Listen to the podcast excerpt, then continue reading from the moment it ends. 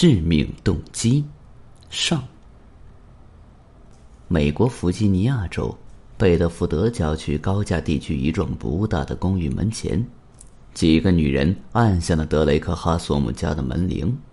他们是相约定期来德雷克哈索姆家来打桥牌的，而且他们每周的桥牌比赛都非常认真，从来没有任何人缺席。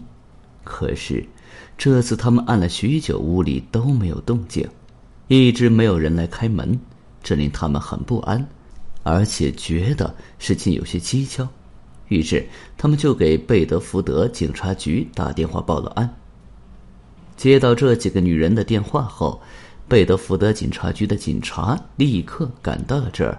在哈索姆的公寓，警方发现一具男性尸体。倒在公寓前门靠左面的地板上，尸体周围有一大滩血迹，而且血液基本上已经凝固了。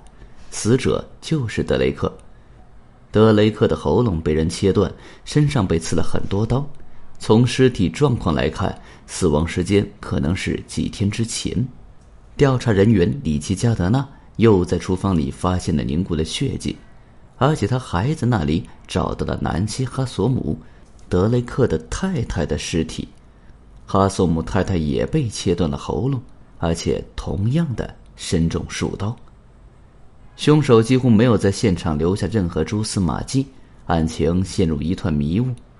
加纳德找到被害人的邻居，希望他们能提供一丝线索。然而，警方没有从被害人的邻居那儿得到任何有用的信息。虽然被害人曾经和凶手进行过搏斗。但没有人看到或听到任何异样情况。很快，凶杀案的消息在媒体《罗纳科联机时报》上进行了大幅报道。在这样一个地方发生这样一起凶杀案，有点让人难以置信。凶手的作案手段十分残忍，两人惨死，鲜血溅得到处都是。媒体记者不遗余力的寻找线索。从来到这里和离开这里的每个人身上获取有用的信息。贝德福德警察局的取证人员对这座公寓的各个角落进行了检查，他们没有发现暴力闯入的迹象。南希·哈索姆的钱包里依然装满了现金，这次检查排除了抢劫杀人的可能性。贝德福德警察局的警察以前从没见过这样的场面。公寓里究竟发生过什么事情？一共有几名凶手？凶手杀人的动机究竟是什么呢？在餐厅里，调查人员发现一把椅子的装饰表面有一个血手印，这是哈索姆夫妇的手印，还是凶手留下的罪证？调查人员将装饰表面和血手印装入袋中作为证据。取证人员封闭了公寓的门窗。然后在室内释放一种特殊的胶合剂，这种超级胶合剂含有一种名为氢基丙烯酸酯的成分，可以使潜在的指纹显现出来。接下来，他们使用发光胺寻找各处隐秘的血液证据，在这种特殊光源的照射下，血迹会在黑暗中显露出来。加德纳注意到一些奇怪的特征，凶手似乎在被害人死后擦过地板。显然，凶手作案后在室内停留了一段时间，以掩盖自己的足迹。显然，他做的并不成功。带血的足迹从德雷克的尸体旁移到别处。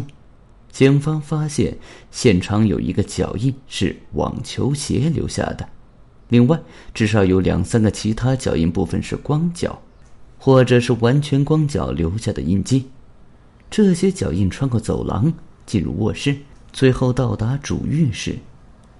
加德纳怀疑凶手在离开公寓前清洗过自己，于是他们在淋浴喷头上、在水池里都喷了药剂，当然还有前门外面的那片区域，但好像只有排水装置提供了一些有用的信息。经过几个小时对犯罪现场的分析，加德纳发现了更多问题。他必须从堆积如山的证物中开辟出一条路径，但是资料有限，真正的线索几乎没有。警方在搜集证物后，把他们送到实验室，希望鉴定出这些东西到底说明了什么。位于里士满的弗吉尼亚州犯罪侦查实验室对证物进行了分析，贝德福德警察局建立的专案组，来自弗吉尼亚州各地的警探都在研究犯罪现场照片。调查人员在犯罪现场发现了一个古怪的现象：凶手在血泊中画了一些图案。于是，警察里奇·加德纳怀疑这起案件与邪教杀人祭祀有关，怀疑这起凶杀案是一次残忍的邪教祭祀活动。案发现场的血迹中有一些图案，好像在暗示某种祭祀仪式。但令人疑惑的是，什么样的人会去做这种事情呢？还有一点，他们为什么要这么做？有没有可能是这个社区里的某些东西触犯了什么人？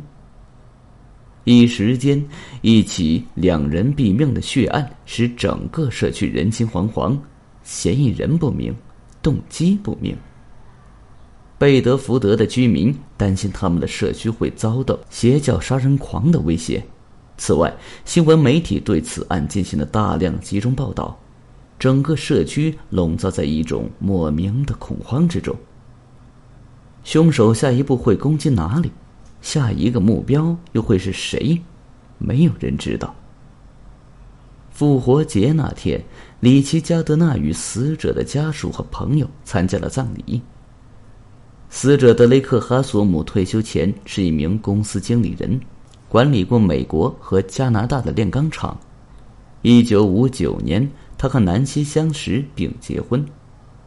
南希哈索姆在弗吉尼亚州长大，他的父亲是一名地质学者，因为工作关系把家搬到了非洲。就是在那时，南希遇到了比他大很多的德雷克哈索姆，两人结婚后生了一个女儿伊丽莎白。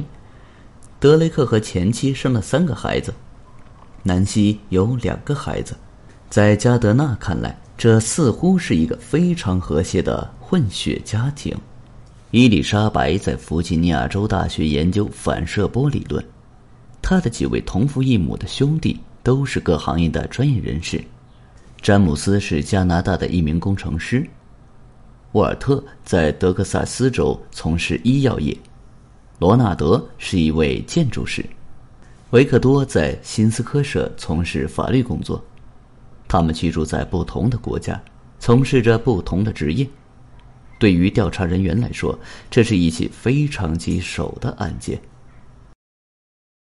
本集已经播讲完毕，感谢您的收听，请您多多点赞评论。如果喜欢，请订阅此专辑，谢谢。